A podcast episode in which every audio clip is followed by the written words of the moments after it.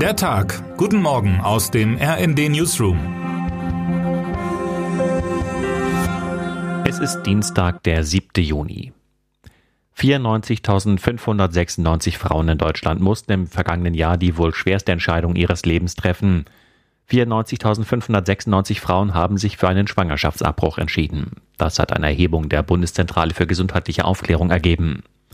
Was sich zunächst wie eine trockene Zahl liest, ist viel mehr als das, denn für diese Frauen gilt es, unzählige Hürden zu überwinden, die zum Teil mit der Gefährdung des eigenen Lebens enden. Noch immer entscheiden Regierungen darüber, ob und in welcher Form eine Abtreibung möglich ist und damit über die Körper unzähliger Frauen. Das gilt auch für Deutschland. Durch den Paragraphen 219a machen sich Ärztinnen und Ärzte strafbar, indem sie Werbung für Abtreibungen machen, zum Beispiel auf ihren Internetseiten.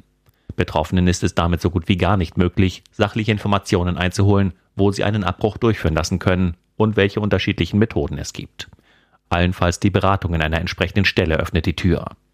Im Februar stimmte der Bundestag dafür, dass Ärztinnen und Ärzte zumindest öffentlich darüber informieren dürfen, dass sie Abtreibungen vornehmen. Nach dem Willen der Ampelkoalition soll der Paragraph so schnell wie möglich aus dem Strafgesetzbuch gestrichen werden. Dennoch, die Zahl der Medizinerinnen und Mediziner, bei denen eine Abtreibung möglich ist, hat sich nach Angaben des Deutschen Ärzteblattes seit 2003 halbiert. Recherchen des Zentrums Korrektiv zeigen, dass lediglich 60 Prozent aller öffentlichen Krankenhäuser mit Gynäkologie Abtreibung durchführen und manche auch nur aus medizinischen Gründen. Wer nun glaubt, dass die Bedingungen hierzulande schlecht sind, dem dürfte beim Blick in die USA Angst und Bange werden. Im drittgrößten Land der Erde droht noch in diesem Monat ein Sprung zurück in das vergangene Jahrhundert, fernab von legitimen Frauenrechten, Gleichberechtigung und Selbstbestimmung. Denn der mehrheitlich rechtskonservative Supreme Court wird das Recht auf Abtreibung bis zur 24. Schwangerschaftswoche allem Anschein nach kippen. Ein Urteil, das im Jahr 1973 mit dem Fall Roe gegen Wade hart errungen wurde.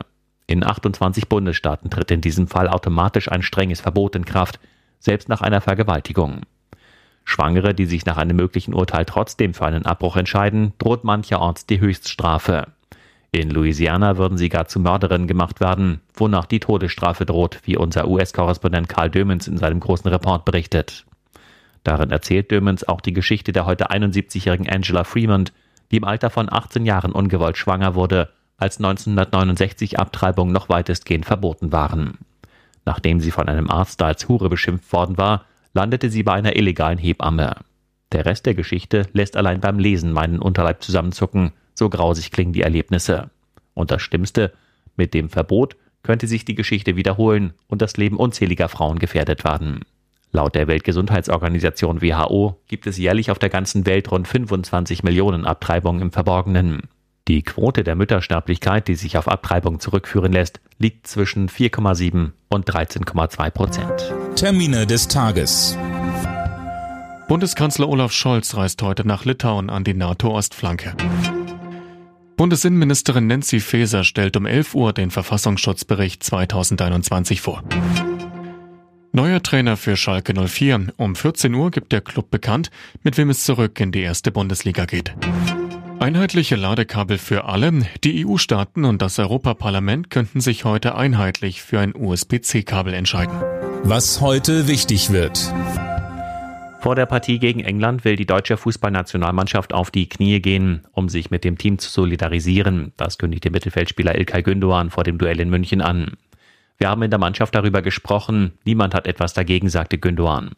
Hintergrund vor der 0 1 Niederlage der Three Lions gegen Ungarn gab es Buhrufe aus dem Publikum, da das englische Team sich wie üblich auf den Boden kniete, um sich für die Black Lives Matter Bewegung und gegen Rassismus einzusetzen.